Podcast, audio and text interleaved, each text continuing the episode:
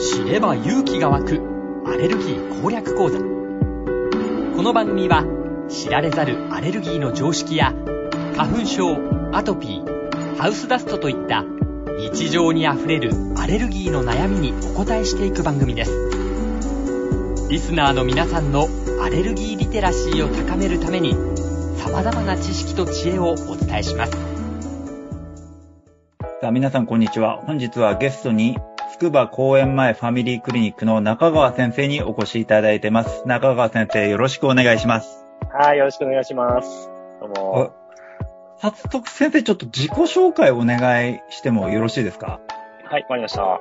えー、僕自身はですね、整形外科医やってる中川と言います。えっ、と、茨城県というね、関東の一、北関東の一、まあ、地方都市、つくば市のですね、大学を卒業して、まあ、そこの近くでですね、え整形外科のクリニックを昨年始めて1年経ったものという、はい、そういうものです。整形外科の中でも結構こうマイナーな分野である小児整形っていうのを中心に、まあ、開業を始めて、えーそれをまあ軸にしてですね、いろんなことをやって、その中で鈴木先生と知り合になって、えーまあなんか面白いことしてるなって思っていただけたみたいでですね、今日は読んでいただきました。あの、楽しいお話できることを期待してます。よろしくお願いします。よろしくお願いします。先生、早速聞きたいのが、はいはい。小児の整形外科ってめちゃくちゃ珍しいじゃないですか。ああ、そうなんですよ。はい。診療するときって、どうしても、その、収益から目って反らせないじゃないですか。はい、はい、はい。これ診療モデルって、先生、最初どういう風に組み立てたんですか？最初から今の構想っていうのは頭にあってスタートしたんですか？それとも、やりながらこう作ってってる感じなんですか？それはもう初めからですね、僕はもう全然小児しかやるつもりがないって言って、もうそれを見るための箱を作って、うんえーそういう人が集まるようなシステムをもう初めから組んでるので、うん。もうそこは全然ブレずにやってるかって感じですね。おー、すごいな。小児の整形って、手術とかは先生ない、やってるんですか先生のところで手術？整形外科って言うとどうしても手術とか注射、リハビがメインになってくるイメージがあるんですけど。はい。今まで小児整形っていうと、もう本当手術の専門家だったんですよね。うんうん。全国にある小児病院だとか、大学病院、小児整形外科がいて、えー、まあ、開業医さんだとか、えーと、あとは小児科さんから曲がってくる、まあ、そういう障害があったり、何かこう、手足の変形があったりする、この手術を担当するのが専門だったんですけど、それだけじゃ、やっぱりこう、どうしても、まあ、手術しないといけない状態になってからでしか、その患者さん、子供たちに会えなかったっていうのは、すごい僕の中でね、大きな悩みというか、まあ、その臨床的な課題だったんですよ。うん。それをどうやって、こう、手術にならない状態に持っていくかとか、手術以外の方法で治せるにはどうすればいいかって言って、えー、まあ、開業するっていう道に、まあ、至ったっていうことですかね。うーん。え先生、その、手術をしないで、なんとかしようっていうのは、大学にいらっしゃった頃から、いろいろ試行錯誤で、こう、治療をすることができたんですか？大学でも決まりがあるじゃないですか、やっぱりこれの方針でいくと。い。そうですね。僕がまず小児整形の勉強を始めたのは、滋賀県にある小児病院とかですね。そこは、手術がもう日本でナンバーワンの件数をやったようなところで、えーそこでもう、もう手術やって、僕は手術のうまい小児整形外になるんだっていう思いをはじめ、こう、まあね、よくある外科医の、ね妄想を抱いでやってたんですけど、その後に大学院で研究を始めて、まあそのテーマが、まあリハビリだったんですよ。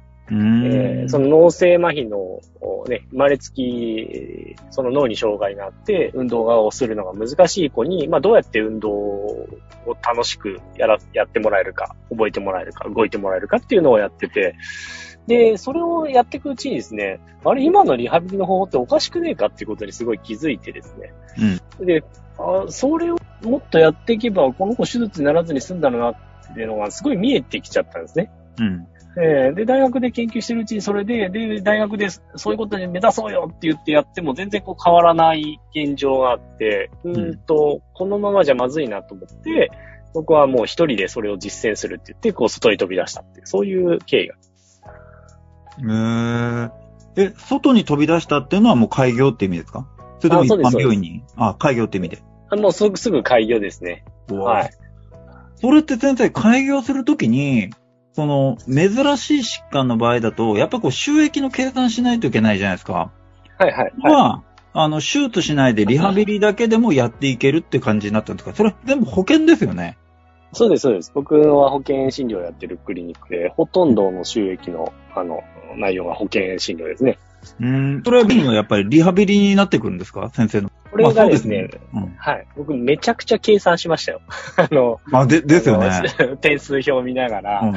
えーっと、今これくらいの疾患の子がいて、何人いて、その子がじゃあこういう治療してっていうのを全部こう計算して、で、そうやっていくとですね、結構こう隅々まであの点数表、診療報酬の点数表っていうのを見ると、子供の加算ってやっぱ結構大きくてですね、うん。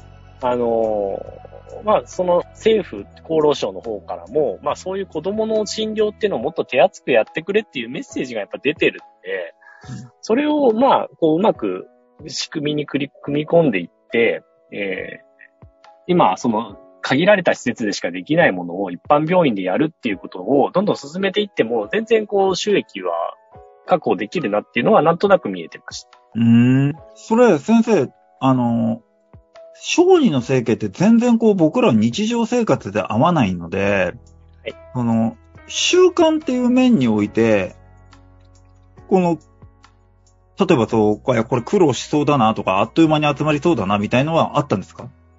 これはもう、あまり目にしないってことは、それだけ貴重だってことなんで、うん。はい、あの、小児の整形、どこだって思ったら、僕のとこしか思いつかないって状況はすぐに作れるなっていうのは思ってました。おー、なるほど、なるほど。あのーうんもう本当に競合、ライバルが全然いないんですよね。で、それは自分の周りもそうですし、うん。例えばこう、今僕、つくば市っていう茨城県の都市にいるんですけど、うん、えー近隣、えー埼玉や千葉なんかも、お小児の整形って探すと僕のところがヒットするんですね。うん。うん。はい。それで1時間とかかけてきてくれる人は、やっぱりいるので、うんまあそこは狙い通りだなっていうふうに思ってます。なるほど。え、それ先生、診療って、診察まずするじゃない？まあ、初診でいらっしゃって、診察しますよね。はい。メインで多い小児のし整形の疾患って何になるんですか？先生今、先ほどから脳性麻痺の単語が多いんですけど、脳性麻痺の子が多いんですか、あ、いえいえ、あの実際に多いのはほとんどが外傷です、やっぱり。あ、怪我ですそうなんですはい、ね。はい。子供はほっといても絶対怪我するので、そこをかしこでですね、病人ができるんですよね。うん。はい。もう、あの、もちろん重いものもいますけど、ほとんどが軽症の何もない、ほっといても、あの、1日2日でケロッと痛くなくなるようなやつなんですけど、やっぱり今はいろいろ不安になる親御さんが多いので、うん。うん。病院どこへ行こうとすぐに調べるんですね。うん。で、そうすると、まあ、やっぱり僕のところで専門的にやってるっていうのが出て、あ、だ、だったら専門なところにちょっと遠くても行こうっていう人が結構いるんですよ。うーん。はい。で、もう朝から晩まで診療の中身っていうのは、まあ、ほぼほぼ子供の外傷を見てるって感じですね。うーん。外傷っていうのは、基本的に整形外科だとやっぱ骨折のイメージがあるんですけど、骨折ってはいはいことでいいんですか、えっ、と、骨折はその中でも、まあ、1割くらい、いるかいないかくらいですね。はいあ、そうなんですね。そうです、そうです。どっかにぶつけたとか、例えば扉に手を挟んだとか、はい、ははい。あのーな、何かこう、机の角に足をぶつけたとか、い。はい。はい走ってて転んだとか、はい、もう、あの、そんな、あの、ね、研修医が救急外来でも見れるような、はいあの、そういうものばっかです。あ、そうなんですね。はい。で、じゃあ、リハビリが必要な疾患だとメインは何になってくるんですか？あリハビリになると、おーやっぱりその、障害のある子がほとんどですね。はい。脳性麻痺だとか、うん。えっ、と、まあ、発達障害も最近は増えてます。発達障害っていうのは肉体的な発達？精神的な発達？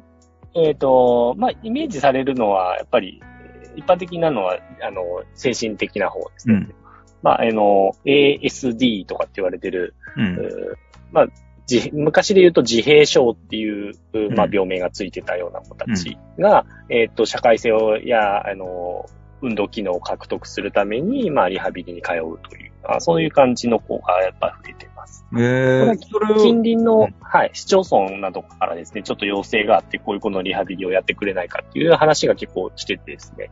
まあ、そういったものもちょ、ちょっとずつやりつつ、うーですかね。はい。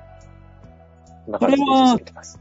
自閉のこの運動障害っていうと、協調運動障害みたいなのパッと思いつくんですけど、そういったののリハビリってことですかね？まあ、あの、そういったものも多くいますね。なるほど。へえ。え、先生、それ最初から想定されてたんですか？自閉の子たちが来るっていうのは。えっ、と、まあ、来るだろうなとは思ってたんですけど、うんそれほど僕自身に知識があるわけじゃなかったので、まあ、あえっ、と、あんまり、本当のところで言うとあんまりやりたくなかったなと思っ。うーん。えはいそれは先生がちょっと自信がなかったから。それとも難しいから。そうですね。ああ、なるほど、なるほえ自信がない、そうですね。うーんと、そうですね。まあ、しっかりそのエビデンスを持った治療に携わった経験があんまなかったので、ど。うんうん。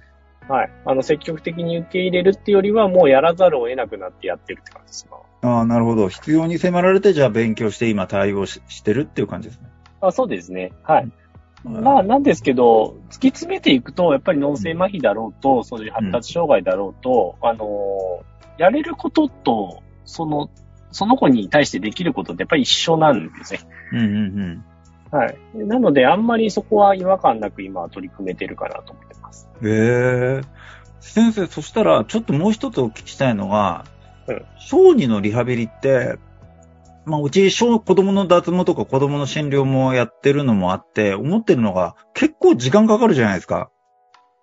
これって、あの、他の、まあ、例えば大人でリハビリしたらこれぐらいの点数だけど、子供だったら30分でこれぐらい、1時間でこれぐらいみたいな、時間で決まってたりするんですか？点数、保険の点数って。はい、はい。保険のその算定の仕方っていうのは大人も子供も一緒で、まあ大きく分けてうち3つその算定の、えっ、と、に認定施設みたいになってるんですけど、うんえー一般的なのは運動器ですね。うん。はい。あの、これは怪我だとか、えっ、と、何かその、えーえーと、なんだろうな。怪我だとか、あとは変性疾患ってやってる、あの、いわゆるまあお年寄りの人が膝が痛い、股関節が痛い、うん。もしくはあの腰が痛いとかって言ってるものを治すのがまあ運動器で、うん。で、もう一個があの脳血管。あの、脳や、えーえーと、血その脳血管に起因する、まあ、神経障害が出た時の、まあ、リハビリ。えー脳卒中だとかですね。うん。それと、もう一つが、障害児、えー障害者用のリハビリの算定項目っていうのがあるんですよ。はい。で、うんメニューがいくつかに分かれてて、うん。でその障害児っていうのを取ってるところって、これが結構少なくてですね。うん。まあ、あの、基準が結構厳しくて、うん。えーそれを、まあ、メインにとってやってます。それだと、あの、リハビリテーションって普通、期限があるんですね。うん。はい。あの、算定開始、もしくは、えっ、と、その手術をしてから150日ってあるんですよ。運動期だと。うーん。150日だと、うんまあ、つまり5ヶ月ってことですね。うん。それがまあ、一応標準的な期間、期限として決められてて、それを超えると、まあ、点数がちょっと下がったりだとか、回数を少なくしなきゃいけないっていうことがあるんですけど、うん。その障害児のリハビリっていうのに関しては、期限ないんですよ。えー。はい。あのー期限ない。そうそう。それこそ生まれて、えー、ね、その、取り始めてから、もう本当に大人になってもずーっとずっと、まあ、点数自体はちょっとずつ変わっていくんですけど、うん。とりあえずその、ここまでが期限で、ここまでで終わらせなさいっていうのがなくて、もうそれこそ、もう生活の一部みたいに、やっぱずーっとこう必要があれば通ってくる。そういう感じになって。なるほど。そういうことだったのか。へえ。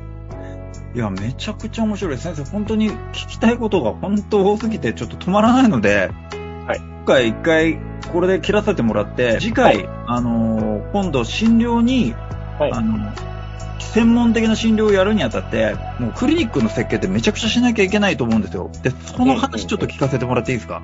ああ、はい、どうぞ。ありがとうございます。じゃあ、今回はこれで終わりにさせていただきます。ありがとうございます。